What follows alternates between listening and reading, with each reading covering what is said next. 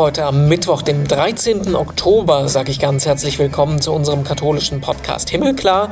Ich bin Renato Schlegelmilch und heute mit einer Premiere der ersten Podcast-Folge komplett in Rom im Vatikan aufgezeichnet und produziert. Mag vielleicht nicht ganz so gute Tonqualität deshalb geben, aber es gibt noch eine zweite Premiere, die das alles rechtfertigt und zwar unser erstes Gespräch, das über eine Stunde geht. Aber das lohnt sich, es gibt viel zu sagen. Wir sprechen nämlich gleich mit einem großen Mann des Vatikans, mit Walter Walter Kardinal Kaspar. Die hätten mich am liebsten auf dem Campo dei Fiori, auf dem Scheiterhaufen gebracht. Ich sag's ganz ehrlich, das war ein ganz besonderes Gespräch, auf das ich mich schon lange gefreut habe. Kardinal Kaspar sitzt seit Jahrzehnten an wichtiger Stelle im Vatikan, hat eng mit drei Päpsten zusammengearbeitet, ist aber auch ein großer katholischer Zeitzeuge, weil er den Krieg, das Zweite Vatikanische Konzil miterlebt hat, als Professor ganz eng mit Josef Ratzinger oder Hans Küng gearbeitet hat. Darüber reden wir gleich ausführlich, aber auch darüber, wie denn zum Beispiel ein Konklave, so eine Papstwahl, sich denn aus der Innenperspektive anfühlt, wenn die Türen geschlossen und alle anderen draußen bleiben müssen. Vorher gucken wir aber noch wie jede Woche in die Schlagzeilen. Was hat sich getan in der katholischen Welt? Und da bleiben wir erstmal in Rom, wo Papst Franziskus am Sonntag den synodalen Prozess der Weltkirche eröffnet hat. Sowas in der Form gab es noch nie. Experten nennen es sogar das größte Mitbestimmungsprojekt der Menschheitsgeschichte. Alle katholischen Gemeinden auf der Welt sollen nämlich gefragt werden, was sie sich für Reformen von ihrer Kirche wünschen. Und das wird dann in den kommenden zwei Jahren zusammengetragen. Was dabei rumkommt, kommt. Das kann und darf und will noch keiner sagen. Das ist nämlich auch die Idee hinter dem Begriff Synodalität, einen gemeinsamen Weg gehen ohne feste Vorüberzeugungen, wo jeder auch bereit sein soll und muss von seiner persönlichen Meinung abzuweichen. Es wird interessant. Dann nochmal Rom. Bundeskanzlerin Merkel war letzte Woche beim Papst quasi für einen Abschiedsbesuch. Mit sechs Privataudienzen hält sie damit den Rekord für deutsche Regierungschefs, aber auch grundsätzlich für Spitzenpolitiker in der Welt. Niemand war so oft beim Papst wie die Kanzlerin. Die beiden haben auch viel gemeinsam, zum Beispiel ihr Engagement in der Flüchtlingspolitik oder beim Klimaschutz. Und Merkel ist ja auch evangelische Pfarrerstochter. Also die beiden hatten garantiert genug, über das sie sich unterhalten konnten. Und eine Meldung kommt noch aus Frankreich. Da spricht eine neue Studie von 216.000 Missbrauchsopfern durch Kleriker seit 1950. Nimmt man die Opfer von Laien dazu, dann kommt man sogar über 300.000. Schockierende Zahlen sind das, vor allem wenn man bedenkt, dass die deutsche Studie, die damit vergleichbar ist, von 3766 Fällen spricht. Es ist jetzt nicht so, dass es in Frankreich hundertmal so viel Missbrauch gab wie in Deutschland. Das hat eher mit der Methodik zu tun. In Deutschland ging es nur um aktenkundige Fälle. In Frankreich hat man versucht, das gesamte Ausmaß einzuschätzen. Bekundungen von Schock und Scham, die gibt es jetzt von allen Seiten, Konsequenzen bis jetzt noch nicht. Dann freue ich mich sehr, dass ich mich unterhalten darf mit Walter Kardinal Kasper. Schönen guten Tag. Danke guten für die Einladung. Guten Tag. Ich freue mich auch auf das Gespräch mit Ihnen. Dankeschön. Erstmal ganz allgemein gesprochen, diese Pandemiezeit, das ist ja nicht einfach gewesen. Wie haben Sie das jetzt hier erlebt, das letzte Jahr, die letzten anderthalb Jahre? Gut, ich meine, in Italien war das sehr stark betroffen und ganz am Anfang, das hat durchgeschlagen, hat Angst gemacht. Rom war eine tote Stadt. Das so, jetzt erlebt man Rom in großen Verkehr und äh, viele Menschen. War alles tot. Das habe ich noch nie so erlebt. Den Petersplatz ganz leer. Ich selber, Gott, ich habe eine relativ große Wohnung, aber ich habe auch ein Eremitendasein geführt. Man, normalerweise kommen viele Leute, wollen sprechen und das war alles nicht möglich. Ich habe das telefonisch zum Teil gemacht. Aber es war dann für mich mit der Zeit ist auch belastend geworden. Aber immerhin mit einer privilegierten Situation in der Hinsicht, das ist nicht maßgebend. Das war in Italien, in ihrem Rom haben die auch die Familien äh, sehr enge Wohnverhältnisse jetzt da und mit, mit Kindern oder auch mit Erwachsenen, äh, so Jugendlichen im bestimmten Alter, ist es natürlich ganz schön schwierig gewesen und belastend gewesen für die Leute. Die Pfarreien, soweit ich sie kenne, ich kenne ja nicht bei weitem nicht alle, haben sich sehr, sehr bemüht, Kontakt zu halten mit den Leuten. Das mehr als in Deutschland. Da kann man nicht sagen, dass die eigentlich ausgefallen sind. Da oben in Bergamo, die haben sich ja zum Teil sehr engagiert, bis, äh, bis angesteckt zu werden und gestorben zu sein.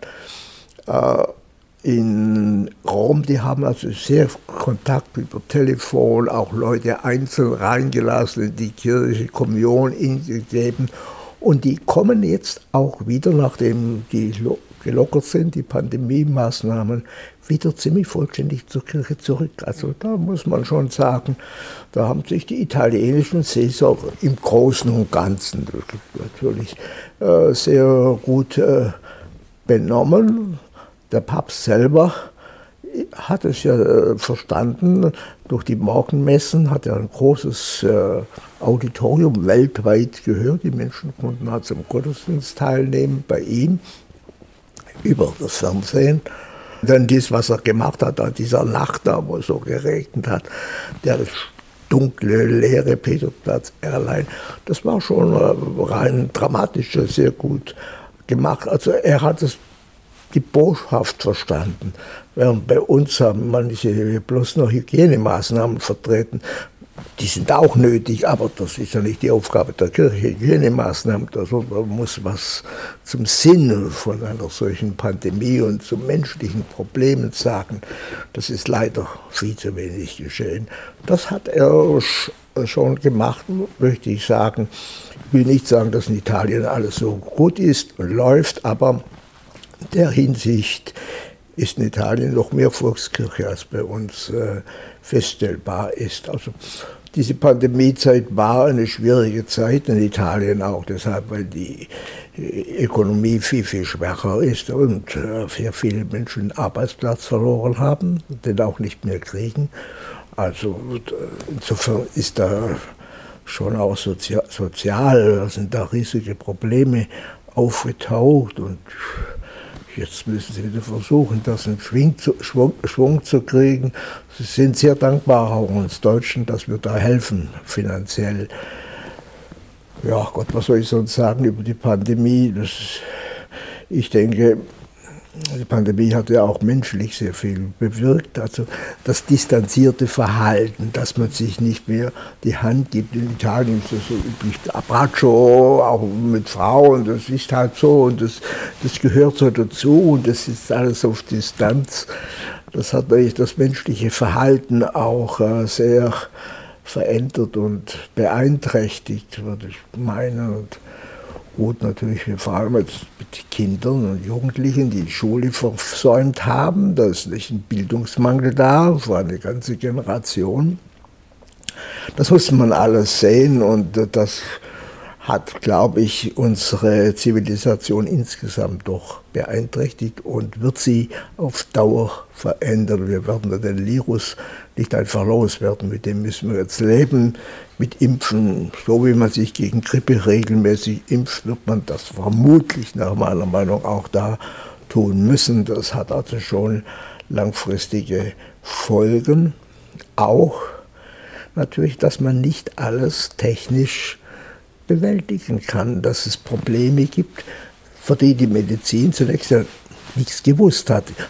Man muss es bewundern, wie schnell sie diese Vakzine, also diese Impfstoffe entwickeln konnten. Das ist schon eine große Leistung. Aber man merkt halt doch eben, wir sind auch von der Natur unheimlich abhängig. Und das, glaube ich, das ist dann das grundsätzliche Problem, dass die Kultur, eine Kultur, die meint, man kann alles technisch äh, bestimmen und machen, dass die an eine Grenze geraten ist. Das ja auch mit der Umweltproblematik ähnlich. Natürlich sehr viel machen wir und sind wir verschuldet durch Menschen, aber man merkt eben doch, wir sind sehr viel hin, mehr hinein verflochten in die in kosmische Zusammenhänge, äh, die wir nicht beherrschen können. Äh, wir versuchen momentan das einzudämmen mit dem Klimawandel und müssen das auch tun und auch den Lebensstil ändern, aber äh, es wird also unsere menschliche Kontingenz wird uns deutlich. Umso besser, dass wir jetzt wieder zusammensitzen können, ja. dass das jetzt äh, sich ein bisschen entspannt. Ja. Ich will mit Ihnen reden, weil Sie an entscheidender Stelle im Prinzip an den wichtigen Entscheidungspunkten der Kirche der letzten Jahrzehnte dabei gewesen sind. Ähm, Sie sind 1933 geboren, 57 Priesterweihe. Das ist ja erstmal eine Zeit noch vor dem Zweiten Vatikanischen Konzil gewesen. Was sagen Sie mir, jemandem, der hinterher geboren ist, was war damals anders in der Kirche, als es heute ist? Ja gut, ich bin in äh, im dörflichen Zusammenhang aufgewachsen vor dem Krieg und auch während des Krieges. Das war eine Volkskirche. Und das war also katholische Dörfer. Also das war Volkskirche, katholisch christlich sein war weitgehend selbstverständlich. Man hat einen Gegner gehabt, das war der Nationalsozialismus. Ich habe eine sehr antinazistische äh, Erziehung erlebt in der Familie. Und das, das war also völlig klar, als in der Kindersprache, du bist katholisch, du bist gegen den Hitler. So, das, das war keine Frage. Äh, auf der anderen Seite die Erfahrung des Krieges. Ich möchte das keinem Jugendlichen, keinem jüngeren Menschen wünschen, aber für mich ist das eine prägende Erfahrung gewesen. Natürlich, das Dorf ist zu 80 Prozent niedergebrannt, als die Amerikaner gekommen sind. Und äh, wir haben nach dem Krieg Hunger gelitten. Das auch. Ich habe bei verwandten Bauern gearbeitet in Ferien. Gut, da habe ich auch Landwirtschaft kennengelernt. Das schadet, hat mir nichts geschadet. Im Gegenteil, man bleibt dann erdverbunden und heimatverbunden. Das alles, aber in der Kirche war sozusagen ja gut, ich habe die lateinische, da war ich auch Ministrant und die lateinische Liturgie kennengelernt, die auch gern gehabt, aber sehr bald dann schon als Student eben doch in der unterrichtet worden. Die lateinische Liturgie, wie sie war, das ist auch geschichtlich geworden und das ist reformierbar und auch reformbedürftig. Und insofern haben wir die liturgische Erneuerung, also ich wenigstens, äh, positiv aufgenommen. Ich bin ja dann auch in dem Nachklang der Jugendbewegung nach 45, also der Jugendbewegung, die zwischen den Weltkriegen war, die hat ja nochmal so einen Nachsommer äh, gehabt, nach 45 da aufgewachsen da war äh, die Liturgiereform und die Gemeinschaftsmesse, immer sagt, und war wichtig. Ich habe die, diese kleinen frühen Schriften von Guardini verschlungen und insofern war man offen für die Reformen des äh, Konzils, aber äh, die katholische, das Katholische war also eine gesellschaftliche Gruppe, zu der man gehört hat, die dann schon wichtig geworden ist, die insgesamt in der Mehrheit auch äh, antinazistisch eingestellt war, Idioten gibt es, ein paar Idioten gibt es überall und immer wieder, das ist klar. Aber ich erinnere mich noch, ich wusste das, was meine Mutter mir sagt, dazu ich meinen Freunden nicht sagen darf.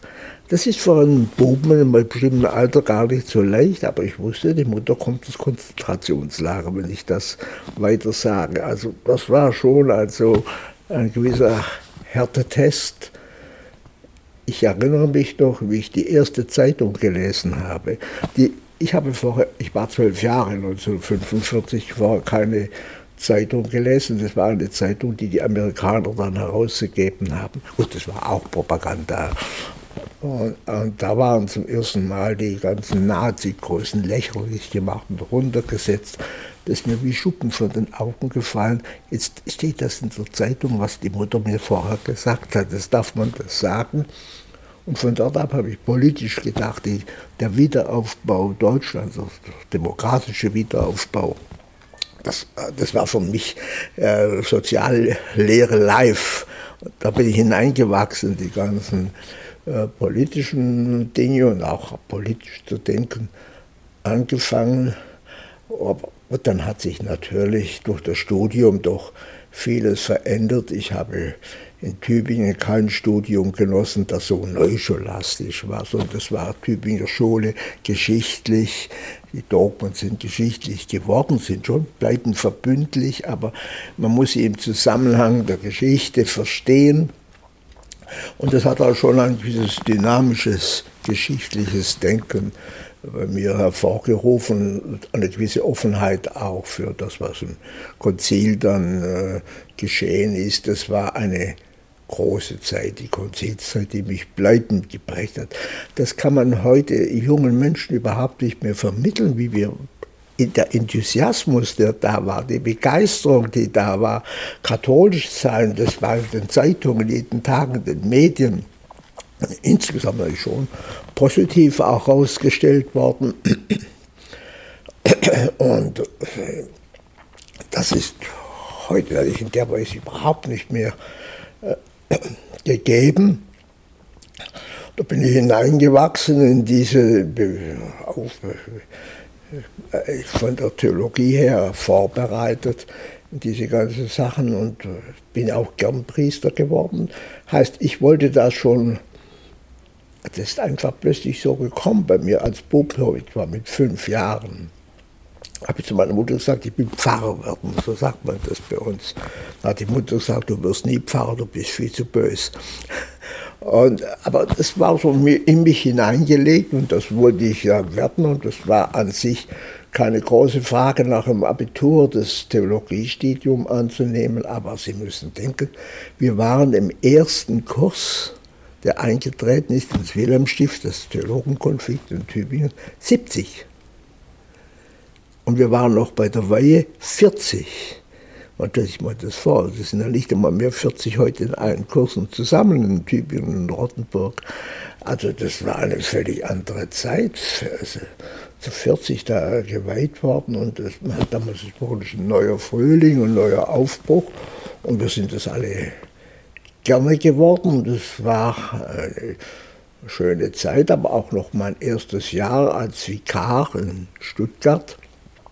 Da hat man schon gemerkt, es bröckelt manches, aber das war natürlich alles noch sehr strukturiert, das Verhältnis zum Pfarrer und Vikar. Laien Mitarbeiter im eigentlichen Sinn, wie wir es heute haben mit Pastoralassistenten oder Gemeindeassistenten und Assistentinnen hat es nicht gegeben. So, das war der Pfarrer, war mit zwei Vikaren. Eine Pfarrei, das sind heute drei oder vier Pfarreien, aber nur ein Pfarrer. Nicht? Das war alles sehr viel noch äh, anders und äh, man hätte sich also so einen Umbruch, wie er jetzt geschehen ist, kaum vorstellen können. Das überhaupt nicht. Es war dann natürlich schon, hat es angefangen, ja, in den 60er Jahren und dann bis zum Jahr 68, aber da war ich dann schon Professor. Ich bin sehr früh in den akademischen Bereich gekommen. Ich wollte Pfarrer werden. Aber der Bischof hat mich nach einem Jahr zurückgeholt. Nein, nein, ich musste also weiter studieren und mich auch habilitieren, das ist mir gleich gesagt worden. Und bin ich schon mit 31 Jahren ordentlicher Professor gewesen, war damals der jüngste deutsche Ordinarius mit 31 Jahren in Münster. Das war auch nochmal eine große Zeit in Münster meiner Zeit.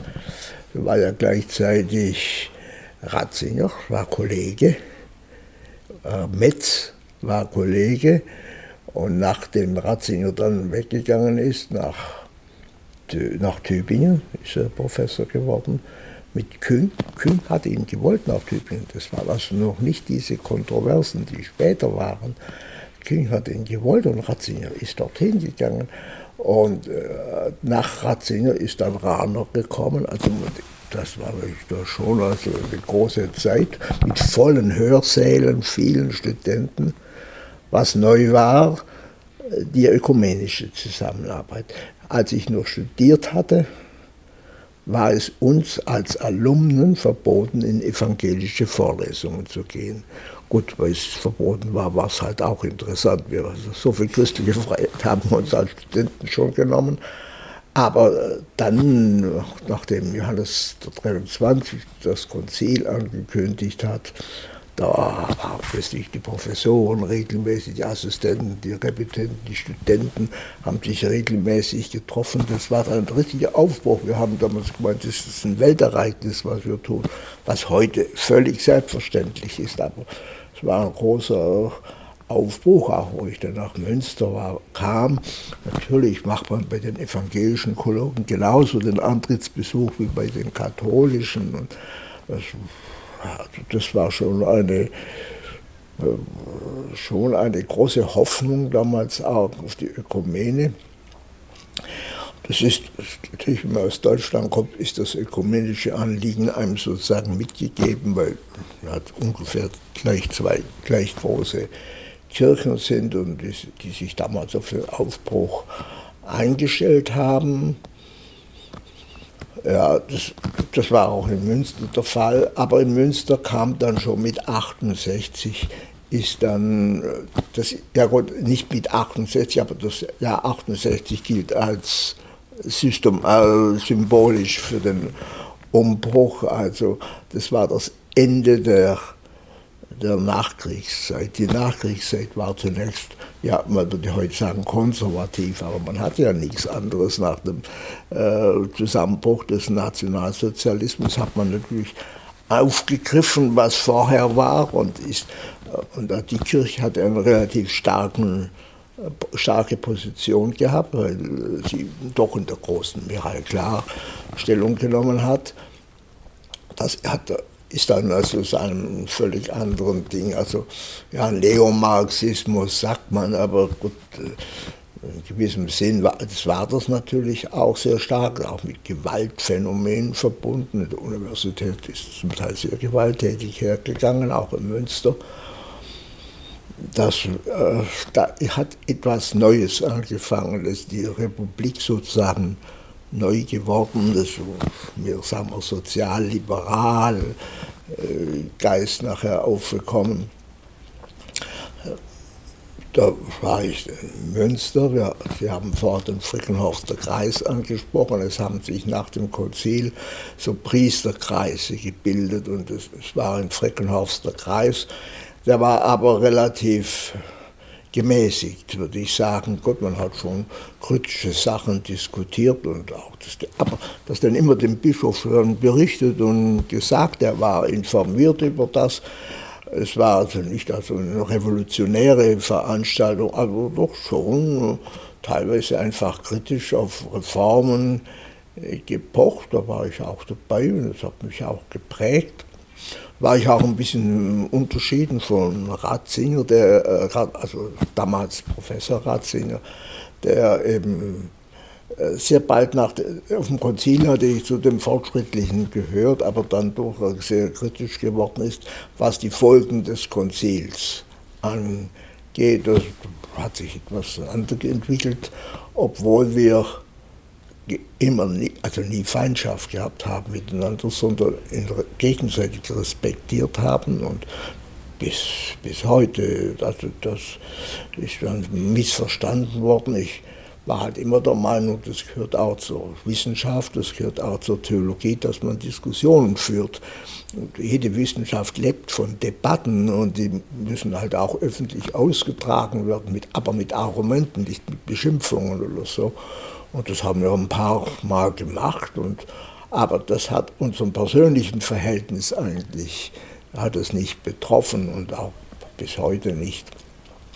Später, als er dann Papst wurde, war für mich zunächst das Problem, wie sage ich jetzt zu ihm? Ich kann nicht mehr du, Josef, zu ihm sagen, das geht nicht. Aber wir haben das dann privat dann schon geregelt. Aber, und für mich war klar, ich war dann hier damals schon Kardinal, also Loyalität dem Papst. Man ist ja nicht verpflichtet, jeden Satz eines Papstes als ein Dogma aufzufassen. Verlangt von keinem Katholiken verlangt. Aber äh, gerade wenn man hier Kardinal ist, meine ich, gehört sich die Loyalität zum Papst. Und das meine ich auch durchgehalten zu haben und ihm mehrfach dann auch aus schwierigen Situationen, in schwierigen Situationen geholfen zu haben, die es dann gegeben hat. Aber, und das greift vor. Ich bin dann von Münster zunächst nach Tübingen, die Heimatuniversität gegangen. Äh, da, das wollte ich und das, da war ich zu heim. Ich war dort dort geweiht. Ich war, die Kleos kennt den Leut, man kennt die landsmannschaftlichen Verhältnisse, den Dialekt und so weiter. War ich also gern in Tübingen, aber da waren dann schon auch die Nachwirkungen von 68 mit Studentenprotesten und alles Mögliche. Ich weiß, eine Rektoratswahl, die musste man schnell verlegen, weil die da also gekommen sind und man hat die Studenten dann nicht informiert, wo wir uns wieder treffen. Also da waren schon harte, harte Auseinandersetzungen. Nicht mit den katholisch-theologischen Studenten, die waren, ach Gott, wenn es um wie man die Studien einrichtet, die Examensordnungen und so. Da haben sie ihre Forderungen gehabt, das ist ja legitim, aber sie waren politisch eigentlich nicht so unterwegs, im Großen und Ganzen nicht unterwegs. Als ich Dekan war in Tübingen, bin ich ganz gut mit den Studentenvertretern zurechtgekommen. Die haben mich halt immer vor der Sitzung kommen lassen und ihnen so gesagt, was geht und was nicht geht. Und, und, und aber auch gesagt, wo ich sie unterstütze. Und so dann ging das eigentlich immer äh, ganz ordentlich. Schwierig wurden die Dinge in Tübingen dann, als ich die Diskussion zwischen Hans Kühn und äh, Rom zugespitzt haben. Ich war Assistent ja bei ihm, aber bei Schäfzig und Kühn. Damals haben nicht jede, hat nicht jeder Professor einen eigenen Assistenten gehabt und in erster Linie war ich bei Schäfzig, der ja später ganz als, also ja, den, den bewahrenden Teil repräsentiert hat und bei Kühn, aber ich muss sagen, ich habe gut mit ihm zusammengearbeitet, ich habe auch vieles von ihm gelernt, aber ich habe dann die Art und Weise, wie er die Konflikt mit Rom ausgetragen hat, das hat mir sozusagen nicht äh, gefallen. Ich habe gedacht, das ist nicht eigentlich der Weg, wie man da kirchlich miteinander umgeht und diskutiert. War auch nicht mit seiner These, mit der Unfehlbarkeit so theologisch in allem einverstanden das ist dann auseinandergegangen, aber das waren dann sehr schwierige, äh, eine sehr schwierige Zeit damals. Äh, mit Kühn, das hat auch die Fakultät wirklich in zwei Hälften gespalten. Ich war mehr auf der einen Seite, wo die also dann doch nicht so der Sache zu Kühn gestanden sind. Das hat er mir zunächst übel genommen, natürlich. Aber wir haben in den letzten Jahren auch Briefverkehr miteinander gehabt, also mit Respekt, er für mich und ich für ihn. Seine Lebensleistung würde ich schon würdigen, auch wenn ich an vielen Punkten eine andere Position habe. Aber das ging an sich in den letzten Jahren dann wieder auf der menschlichen Ebene sehr gut. Und das war mir auch wichtig, dass es menschlich in, Ordnung ist, auch wenn man unterschiedliche Positionen vertritt. Und äh, es wäre mir auch recht, wenn das heute überall in der Kirche so geschehen würde. Unterschiedliche Positionen kann man vielen Fragen haben, aber man muss dann doch christlich miteinander umgehen und auch menschlich miteinander umgehen und sich auch den Respekt äh, bezeugen. Ich denke, dass das insgesamt da gelungen ist. War ich in Tübingen, dann kam eben der frühe Tod von Bischof Moser und dann gewählt wurde, von, dann vom Papst ernannt wurde, Bischof. Das war, ich muss für mich auch eine Befriedigung gebracht. Ich wollte ja Pfarrer werden in die Seelsorge. Bin auch immer gewesen. Ich war praktisch jeden Sonntag in einer Gemeinde und habe Gottesdienst gehalten und gepredigt. Ich war sehr viel in den Kliniken in Tübingen, schon als Repetent, man zugleich Klinikseelsorger. Dem habe ich sehr viel zu verdanken an Lebenserfahrung, den, den Universitätskliniken, da können Sie schon also die harten Fälle auch mit und äh, muss man durchtragen. Bin auch als Professor noch oft am Sonntag in, zu Klinikgottesdiensten gegangen, weil mir das einfach wichtig war. Und dann war also die Ernennung als Bischof dann doch, äh, jetzt darf ich wieder so sagen, die Seelsorge gehen. Natürlich, als Bischof ist man nicht in der unmittelbaren Seelsorge, aber für mich war etwas vom Wichtigsten, äh, jeden Sonntag, wo es möglich ist, Gemeindebesuche zu machen. Nun ist die Diözese Rottenburg-Stuttgart eine sehr groß mit etwa 1000 Pfarreien. Da kommt man nicht so schnell durch überall. Und manche Gemeinden muss man auch zwei, drei, viermal kommen, wenn sie wichtige sind und so.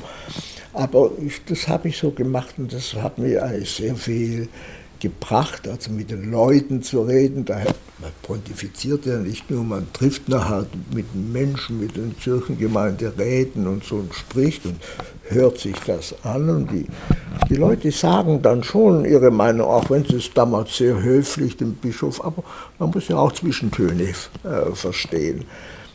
Das war mir eine wichtige Zeit, also dann auch, wo man manches, was man sich vorher gedacht hat, umsetzen kann. Da lernt man natürlich auch, dass die Praxis nicht alles so einfach übernehmen kann, eins zu eins. Das ist klar und äh, man sieht auch manches dann, wenn man eine neue Position hat, in einem neuen Licht. Da darf man nicht sagen, der hat seine Meinung einfach geändert. Man macht neue Erfahrungen, hat auch neue Verantwortlichkeiten, die man vorher nicht hatte. Das macht auch mit einem selber etwas, gerade im Bischofsamt. Aber ich war es wirklich äh, sehr gerne. Wir haben dann auch ein sehr gutes Verhältnis gehabt, untereinander in der oberanischen Kirchenprovinz. Da war nun gleichzeitig äh, Karl Lehmann und der Bischof Oskar Schreier, Erzbischof in Freiburg. Wir waren also befreundet und haben damals ja auch das gemacht mit dem Hirtenbrief über die wiederverheiratet Geschiedenen. Das war uns zunächst ein pastorales Problem. Äh, und zum anderen, äh, sowohl Lehmann wie ich, wir hatten schon vorher über diese Frage rein theologisch veröffentlicht und äh, hatten da diese Position. Wir haben nicht aufgegeben die Auflöslichkeit der Ehe, wir haben nicht aufgegeben, dass sakramentale Ehe und bürgerliche Ehe ein Unterschied ist, auch nicht gesagt, dass alle können wieder zur Kommunion kommen, sondern in bestimmten Situationen unter bestimmten Bedingungen. Und da haben wir uns im Wesentlichen auf Thomas von Aquin berufen. Und das nehmen wir an, dass der katholisch war. Der Thomas von Aquin sagt nämlich, in der Praxis gibt es Prinzipien, die kann man nicht verändern, aber die Anwendung geschieht durch die Tugend der Klugheit auf die konkrete Situation. Und von dem sind wir ausgegangen, also von einem thomistischen Prinzip, das haben wir später auch viele also Thomas Fachleute bestätigt, dass das tatsächlich die Position des Thomas von Aquin ist und nicht bloß eine Erfindung von mir. Das den Hirtenbrief damals, gut, das hat dann Gesprächen hier in Rom geführt und es ist also nicht akzeptiert worden hier, aber in der Praxis hat es dann einfach weiter gewuchert und das konnte man nicht aufhalten. Es hat dann 20 Jahre gebraucht, bis hier Franziskus gekommen ist und dann wird das Diskussion wieder aufgenommen. Ich war da zehn Jahre Bischof, war es gern. Ich, ich wollte nicht nach Rom kommen, habe ich dem Papst auch geschrieben. Mit Gründen, ich konnte kein Italienisch, ich kannte hier niemand, habe nie hier studiert und das war mir irgendwie fremd. Aber der hat dann was geantwortet, das alles kann man überwinden, Punkt. und bin ich dann hierher gekommen, muss geschehen, ich habe das nicht äh, bereut, denn das war nochmal eine ganz neue Diskussion. In Rom erleben Sie eben jeden Tag Weltkirche live. Und zwar nicht in Feiern im Vatikan, sondern auf der Straße. Da treffen Sie Leute von überall her. Und ich war ja schon vorher in der Bischofskonferenz zuständig für die dritte Welt. War ich also viel der, unterwegs in der Welt. Da trifft man wieder hier Bischöfe so einfach abends beim Spazierengehen. Ah, Sie waren auch bei uns und so. Und ich war hier dann zuständig auch für Ökumene war dann von vornherein mir gesagt, das kann man nicht nur am Schreibtisch machen, du musst unterwegs sein, du musst die treffen, mit denen reden, auch mit denen Gottesdienst feiern, also nicht Eucharistie, aber sonst Gottesdienst, du musst mit denen beten, du musst auch mit denen essen, beim Essen löst man viele Probleme. Das, da habe ich also sehr viele Erfahrungen gemacht, natürlich mit den Ostkirchen, sowohl mit dem byzantinischen wie den altorientalischen.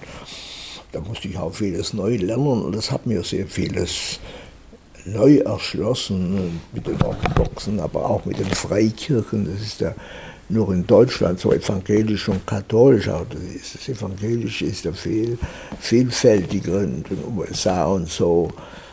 Da hat man sehr unterschiedliche Situationen und das ist auch eine Bereicherung, äh, des Katholischen und man kann da nicht die Einheit der Kirche machen, aber es geht darum, menschlich Respekt, Vertrauen, wenn möglich Freundschaft zu schaffen und dann erst kann man richtig diskutieren. Wenn Sie das nicht haben, dann ist jeder so gescheit, dass er noch einen Einwand findet, dem, was der andere vorher gesagt hat. Wenn Vertrauen da ist, ja, dann will man dem anderen entgegenkommen, dann versteht man den anderen, dann kommt man im Gespräch schon weiter. Und da habe ich also sehr viel auch gute Erfahrungen gemacht, sowohl altorientalischen, also den, in Ägypten den, ähm, den Kopten, den, mit den Syrern, mit den Armeniern, mit den äh, Thomaschristen äh, in äh, Indien. Das waren schon bewegende Erfahrungen und auch natürlich von einer inneren Nähe. Wir anerkennen ja deren Sakramente völlig, deren Bischofsamt völlig und und mit dem Papst, da, da, da ist mehr zu machen, als man so denkt. Aber äh, das sagen die so Patriarchen einem so in Vier-Augen-Gesprächen. Und äh, natürlich, das ist zum Teil auch eine sprachliche Ding, aber bei denen, die Englisch konnten, äh, konnte ich immer dann auch unter vier Augen sehr persönlich reden.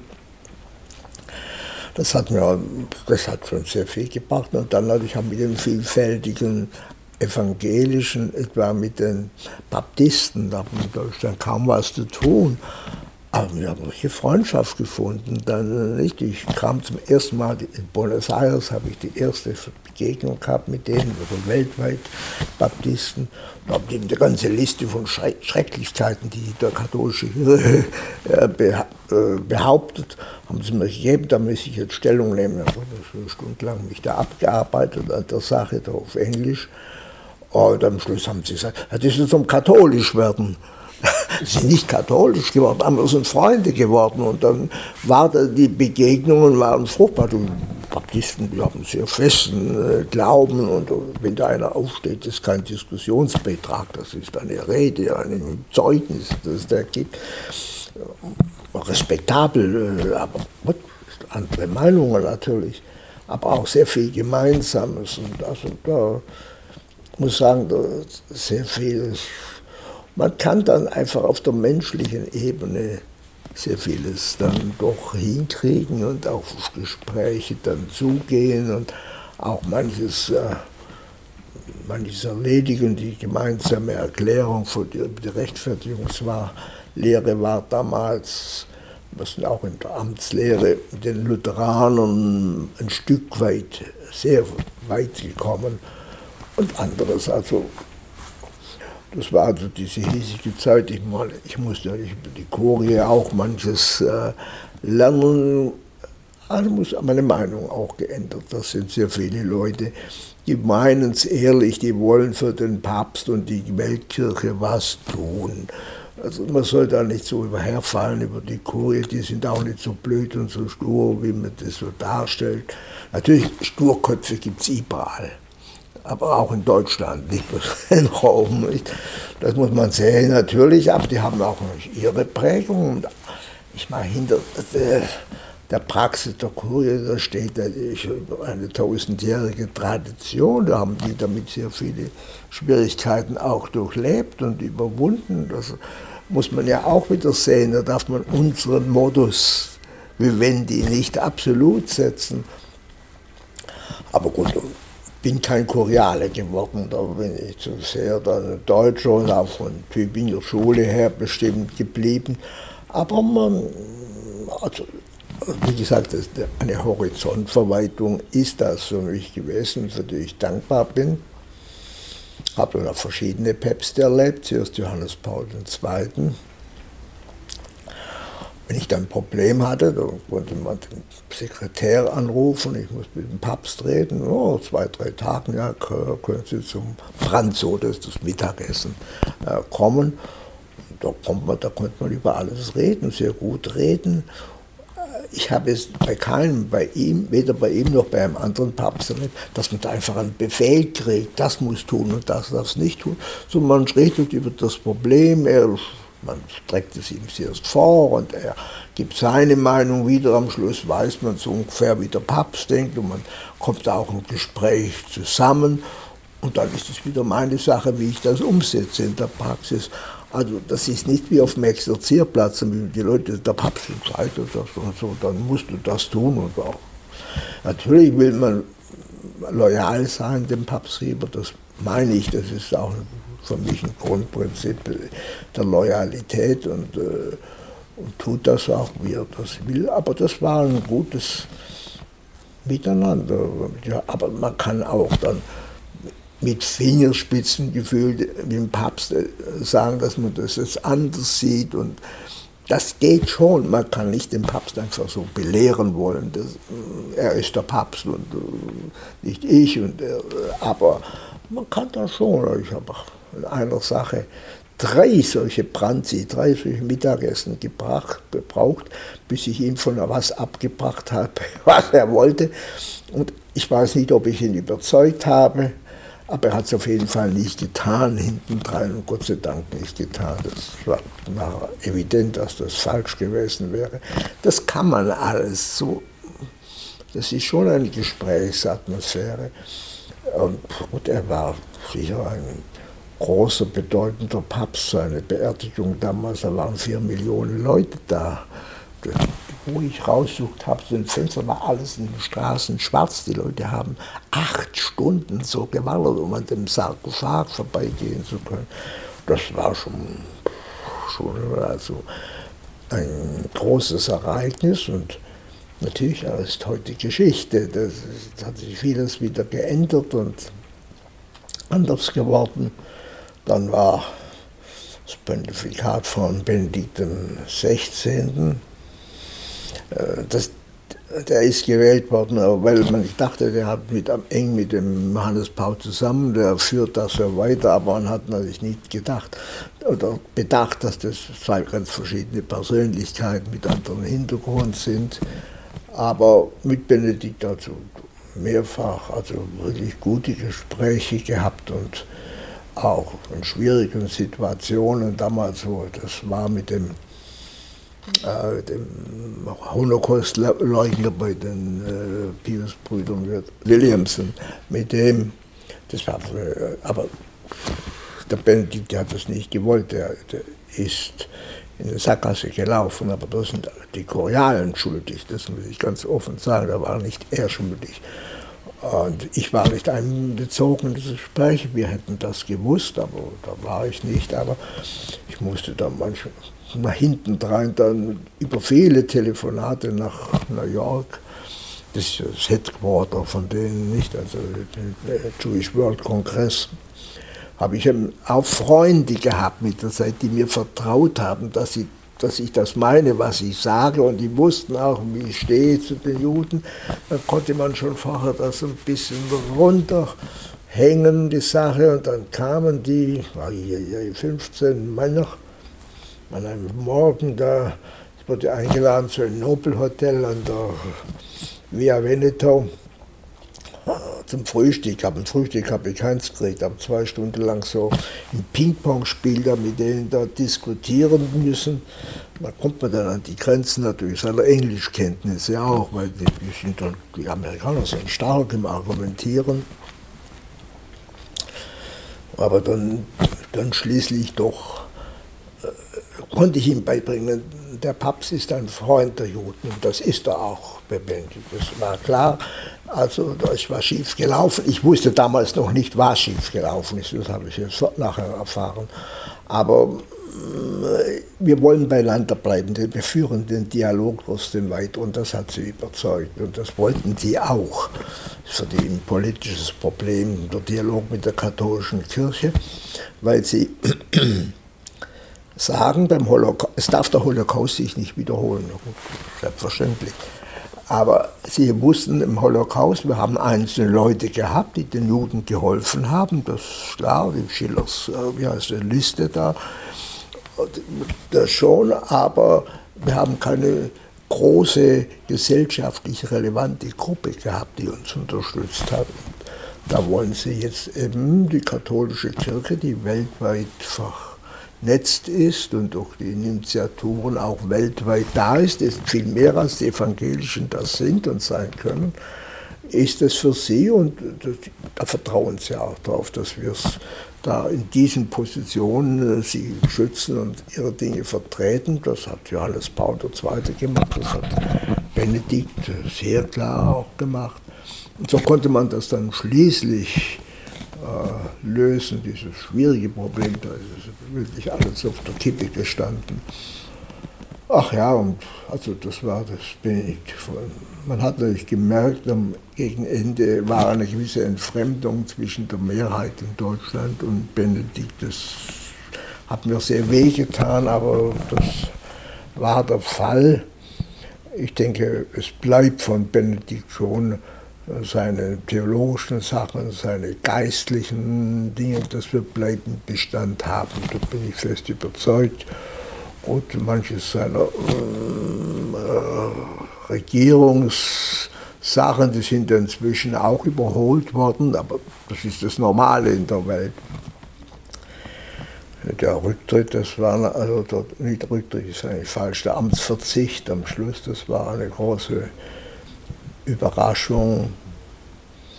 Aber ich habe es verstanden. Ich war ein paar Wochen vorher, er hat mir es nicht gesagt, aber bei ihm zum Abendessen mich eingeladen, habe ich gemerkt, wie schwach er geworden ist und bin dann richtig erschrocken und dachte, wie wird das gehen und so. Der konnte nicht mehr richtig laut reden, nur so lispeln und äh, Gehen schwierig. Also man hat gemerkt, da war ein Verfall da. Und insofern habe ich das von vornherein eingesehen, dass das klug war, aus freien Stücken zurückzutreten. Jetzt natürlich, wo er entspannt ist von den ganzen Last, äh, hat es auf seine Gesundheit sich ausgewirkt und da hat er doch noch jetzt lange äh, das Leben geschenkt bekommen. Das hätte er im anderen Fall nicht überlebt.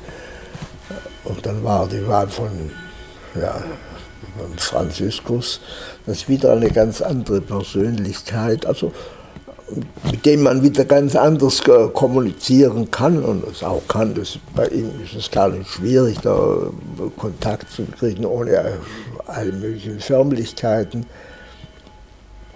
Er erlebt also die Vielfalt der Kirche auch in der Vielfalt der Päpste. Das muss man sehen.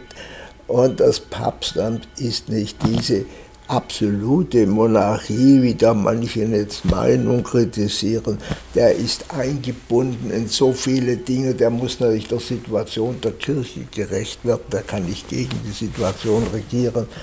Also das ist, das ist ein Unsinn, also was da so manchmal meint, der ist so der Allerherrscher, der entscheidet bis am Morgen, so dann ist das. Ich meine, und auch, das sind auch Menschen, die Päpste, in so einem Amt, da werden sicher die, Vor die, die Vorzüge deutlich, aber natürlich auch die Grenzen äh, erfährt man da. Das ist normal, das ist ja praktisch ein unmöglicher Job, wenn man das so böse sagen darf. Das ist ja auch ein Alleinstellungsmerkmal, es gibt sonst so etwas gar nicht in der Welt. Und wie die das dann so machen, und das war schon eindrucksvoll. Und wieder mit allen drei, so verschieden sie waren, gut gefahren bis, bis heute eigentlich. Ich habe jetzt seit zehn Jahren emeritiert, mische mich nicht mehr ein. Wenn ich gefragt werde, dann tue ich das und sage auch, wie ich es denke, aber ich sage es nicht öffentlich, ich sage es dem Papst dann persönlich. Das ist also, also öffentlich gegen den Papst Stellung zu nehmen als Kardinal halte ich für völlig ausgeschlossen. Das muss ich schon sagen. Habe es auch bei keinem getan. Also das ist ein, ein Verfall, den wir ein bisschen haben. Das macht mir eigentlich sehr, es tut mir sehr weh, dass da jetzt also Bischöfe und auch manche Kardinäle da meinen, sie müssen da, da ihre andere Meinung kundtun. Das schadet sehr. Und die kann man intern haben, man kann es auch intern sagen, in, der, in einer Weise, die akzeptabel ist, das kann man schon, das wäre komisch, wenn hier alle gleich immer der Meinung hätten, das wäre gar nicht menschlich.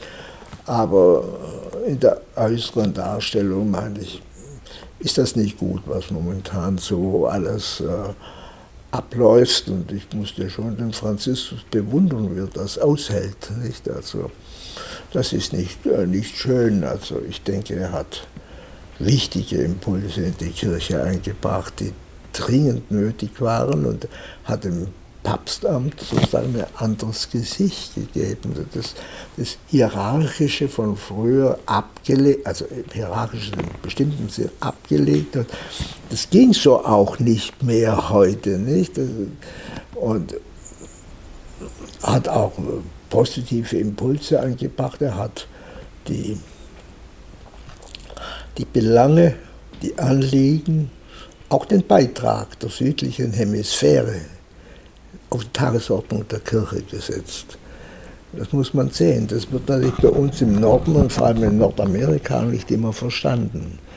Aber dass sich die Mehrheit heute der Katholiken lebt, der südlichen Hemisphäre, und die Mehrheit sind arme und ärmste Leute, dass er deren Probleme zur Sprache bringt, das ist, glaube ich, ein Verdienst. Aber auch die Theologie, die dort entwickelt worden ist in Lateinamerika, das ist etwas ganz äh, Wichtiges und bringt dann auch andere Fragen wie im, also Klima- und Umweltschutz hat doch in einer Weise zur Geltung, dass international Anerkennung findet und auch in der Friedenspolitik, dass er das hingekriegt hat mit dem Vertrag mit Abu Dhabi, ich meine, natürlich weiß jetzt, dass es militante Muslime gibt, mit denen man nicht reden kann, aber mit denen, denen man reden kann, soll man dann auch reden. Das ist ein Friedensprojekt, dass die Religionen äh, nicht gleich werden, das können sie nicht. Natürlich ist Christentum und Muslim zweierlei, aber es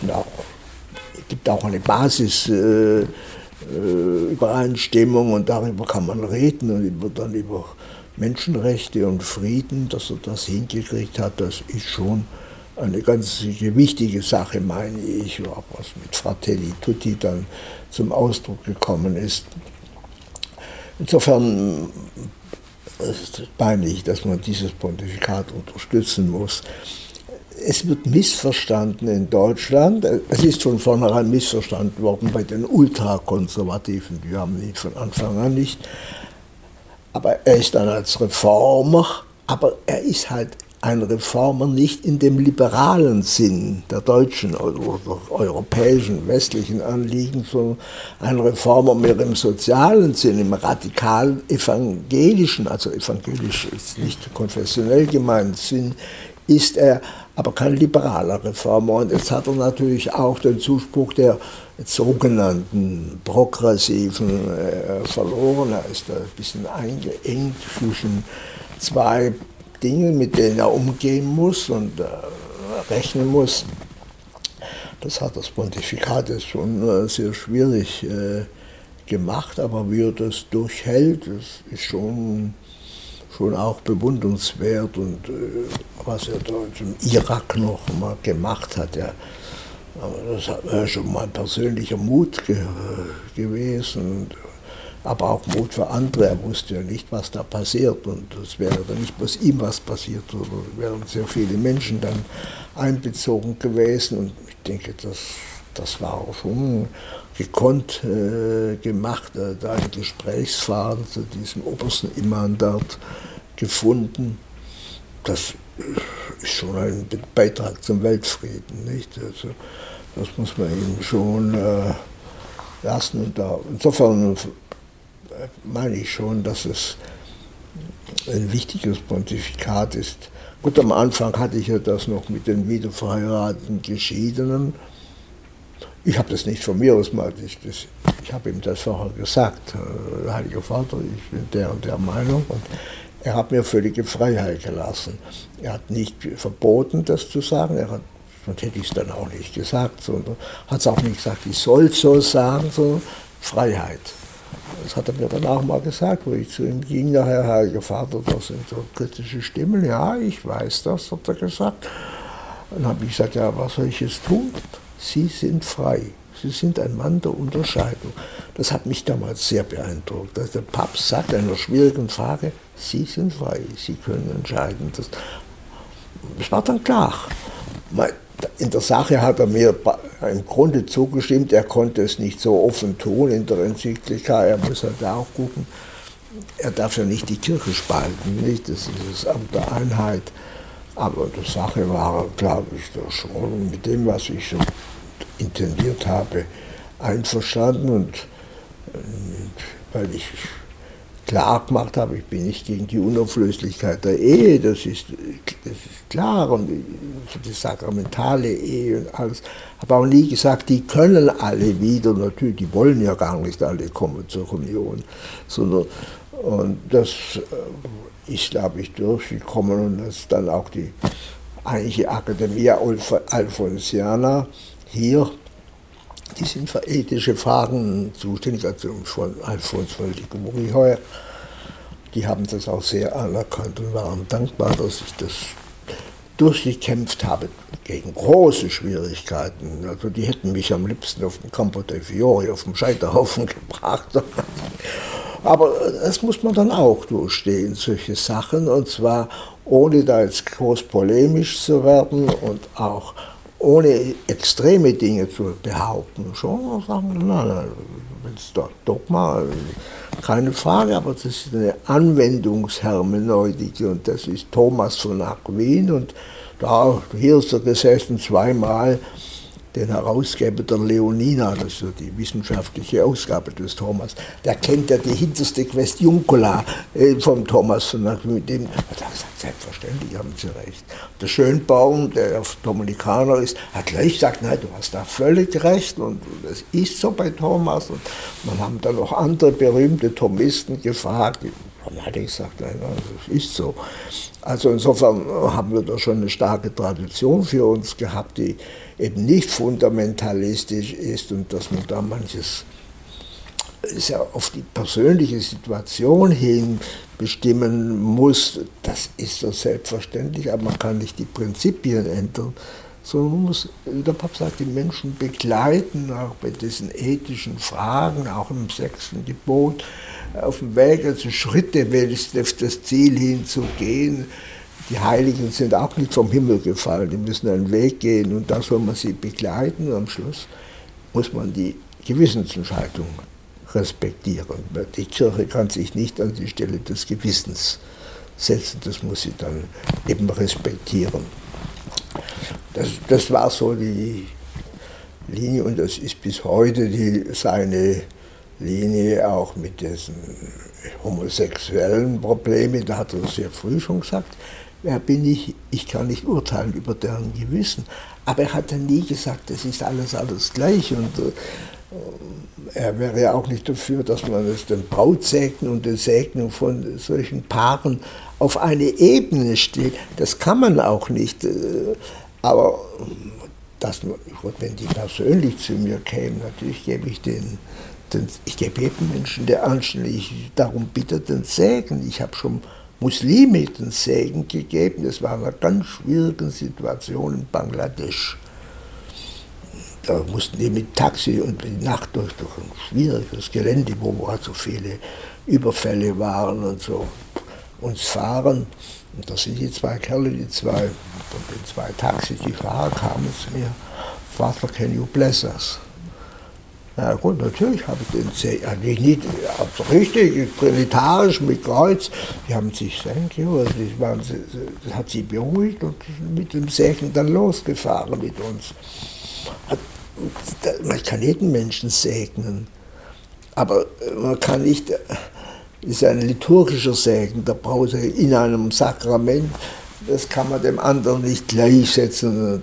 Das sieht er schon, das will der Papst auch nicht, aber respektieren vor solchen Menschen, die diese Orientierung haben, das hat er durchgesetzt. Und ich meine, das ist auch wichtig. Jeder von uns kennt solche Menschen und äh, oft sehr wertvolle Menschen, muss man sagen. Insofern, äh, aber das trägt dann so Ultrakonservative furchtbar auf und bringt ihn auf. Und das ist in Amerika vor allem, in Nordamerika, in, in, in, Kulturkampf geworden, aber da, das ist ja nicht das Evangelium, also die, das wird es jetzt auf bestimmte Fragen da, ich meine, gegen Abtreibung bin ich auch, das, das ist jeder von uns. Aber es sind nicht Abtreibungen, die Gay-Problematik, das ist jetzt nicht das Ganze. Und äh, wo ich alles festmachen kann, das ist eine schreckliche Verengung, die da meiner Ansicht nach geschieht. Auch wenn man ja, gegen Abtreibung sicher, obwohl Gut, ich meine, ich kann nicht jede, jede Frau verurteilen, die das getan hat. Ich kenne halt, es gibt sehr, sehr schwierige Fälle. Es ist immer falsch, wenn man abtreibt, aber menschlich muss man damit doch oft Verständnis haben. Man kann nicht einfach sagen, du bist eine schwere Sünderin. Das muss man dem lieben Gott überlassen, nicht? In vielen Fällen. Und so hat er manches doch etwas menschlicher gemacht, aber nicht gegen das Evangelium, sondern sein Ding ist das Evangelium. Wie verhält sich von Jesus her? Wie hat sich Jesus verhalten in solchen Situationen? Das hat vieles jetzt aufgebrochen. Natürlich sind nicht alle Fragen gelöst, aber ich bin auch für dieses Pontifikat sehr, sehr dankbar, muss ich sagen. Insofern habe ich eine reiche Lebensgeschichte hinter mich gebracht, für die ich dankbar bin. Das hätte ich nie gedacht. Dass, ich habe das ja nicht gewollt, das zu werden und das gebracht. Und da bin ich dem lieben Gott dankbar, dass man bis heute noch einigermaßen die Gesundheit erhalten hat. Ich habe noch ein paar Nachfragen. Ein paar ja. kleine Sachen würde ich noch ansprechen. Man sagt zum Beispiel ja, dass Sie persönlich relativ eng mit Papst Franziskus sind. Also er hat ja in seiner ersten, äh, in seinem ersten Angelusgebet hat er Sie auch zitiert. Ja. Äh, wie ist so dieses persönliche Verhältnis? Wie stehen Sie zueinander? Oh Gott, ich, ich kenne oder er kennt mich schon, bevor er Papst war. Ich habe ihn in Buenos Aires zweimal getroffen und auch gesprochen. Er kannte meine Position, gerade bei so Wiederverein geschieden, schon vorher. Er hat es genannt, da war ich überrascht, also der ersten Ansprache beim Angelus, dass da, und ich wusste nicht, ich habe es im Fernsehen gesehen, also dachte, was macht er? Aber das hat schon, da ist schon eine Basis des Vertrauens da, das heißt aber nicht, dass wir immer so viel miteinander zu tun haben. Ich gehe zum Papst, wenn er kommt und mich ruft. Er ruft es selber an, ohne Vermittlung. Hier, Papst Franziskus. Zum ersten Mal habe ich gedacht, dann nimmt dich einer aufs Ärmchen. Das, aber dann gehe ich natürlich rüber. wenn er mich fragt, dann muss ich die Antwort geben, von der ich überzeugt bin. Aber das ist in letzter Zeit ganz selten vorgekommen. Das, äh, also wenn man 80 wird, das ist so der kanonisch tot in Rom. da ist man kanonisch, also kirchenrechtlich ist man abgemeldet.